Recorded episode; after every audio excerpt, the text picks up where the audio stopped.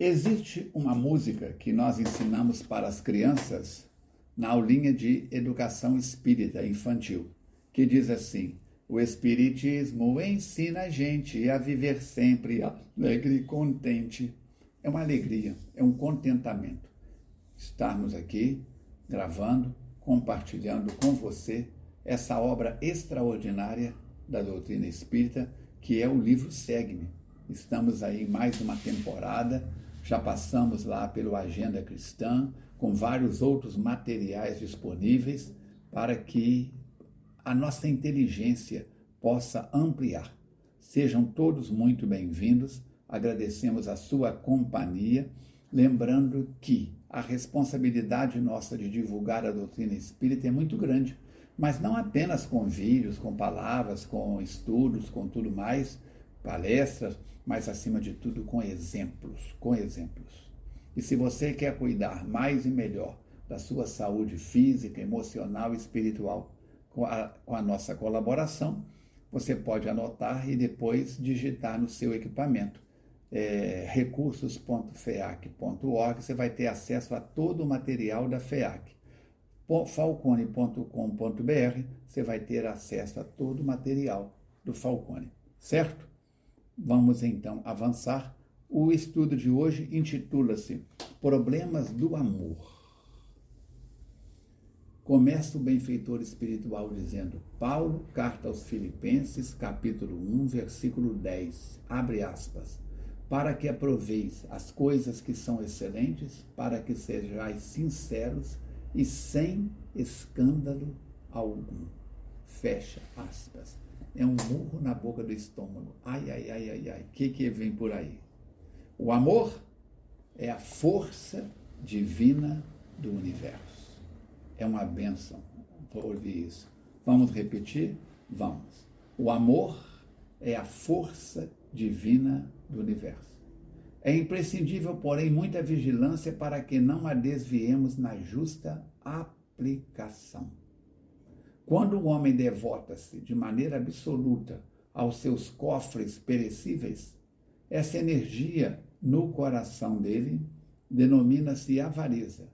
E quando se atormenta de modo exclusivo pela defesa do que possui, julgando-se o centro da vida no lugar em que se encontra, essa mesma força converte-se nele em egoísmo.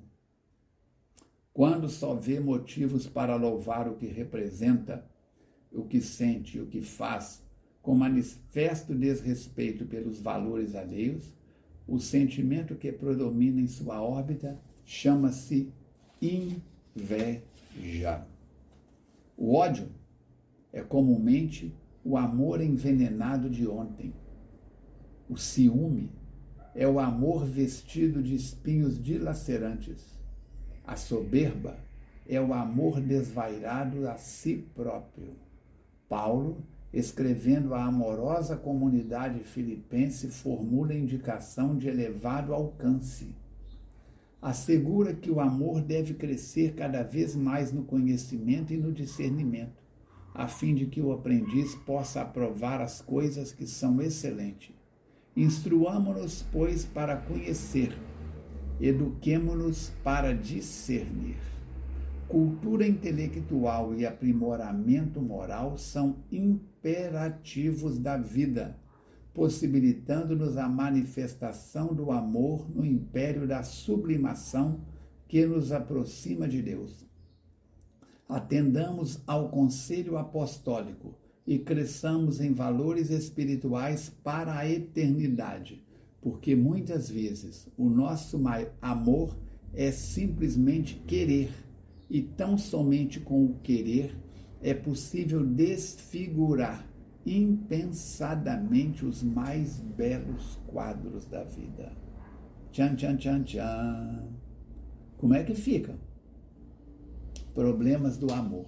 Ai, eu amo tanto essa casa, eu amo tanto esse livro, eu amo tanto, tanto, tanto.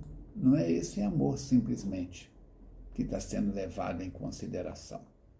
Para que aproveis as coisas que são excelentes, para que sejais sinceros e sem escândalos algum. Lembra num outro momento do Evangelho quando Jesus diz: é necessário escândalo, mas ai daquele que for motivo de escândalo? Falcone, eu estou precisando de mais tratamento. Eu também estou. E tá aí, ó, o tratamento espiritual durante o sono é uma realidade.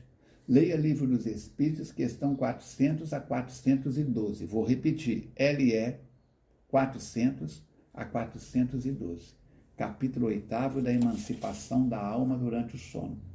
Ele diz que nós temos que ter cuidado para que o nosso amor não vire avareza, não vire egoísmo nem inveja.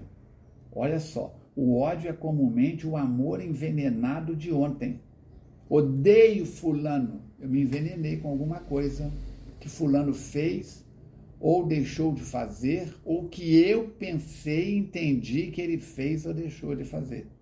O ciúme é o amor vestido de espinhos dilacerantes. Na casa do avô da Alice, lá em Cataguases, vira e mexe, a gente tem que segurar os cachorros para arrancar os espinhos de ouriço cacheiro, que eles mordem o ouriço e os espinhos penetram na boca. Então, o ciúme é, é como termos mordido num, num porco espinho. Vamos estar cravados espinhos dilacerantes dentro de nós. A soberba é o amor desvairado a si próprio. Temos que tomar juízo. Somos ou não somos os construtores da nossa vida? Eu hoje estou colhendo o que eu semeei ontem, para amanhã colher o que eu estou semeando hoje. Eu estou sendo vampirizado ou estou sendo um vampiro?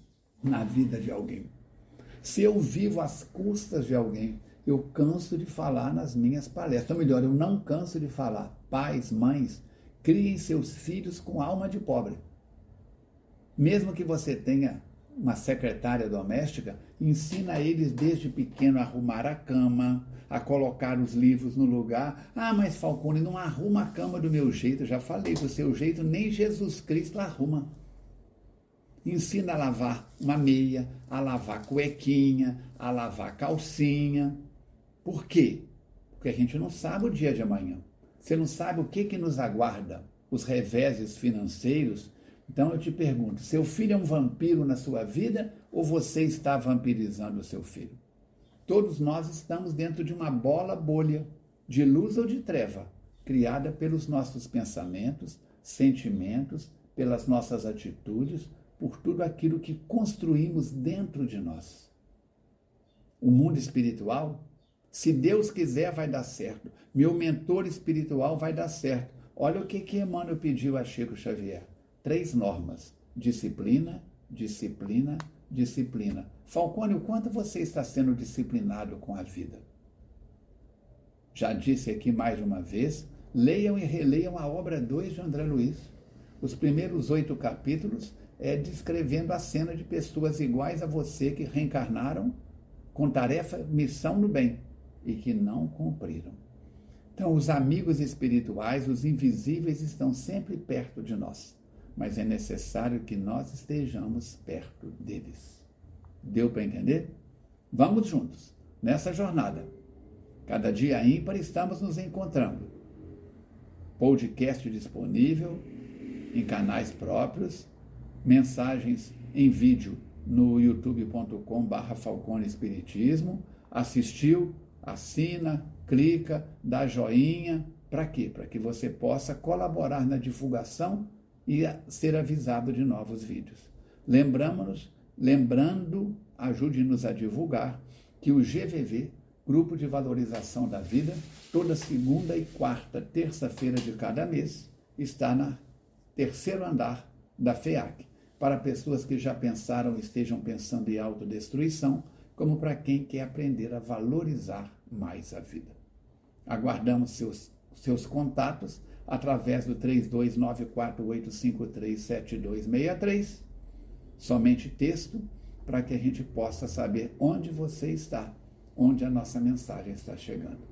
O melhor trabalhador de um centro espírita, diz Mateus, é aquele que produz e dá menos trabalho a Jesus. O melhor trabalhador de um centro espírita é aquele que produz e dá menos trabalho a Jesus. Até o nosso próximo encontro. se Deus quiser e Ele quer, depois de amanhã.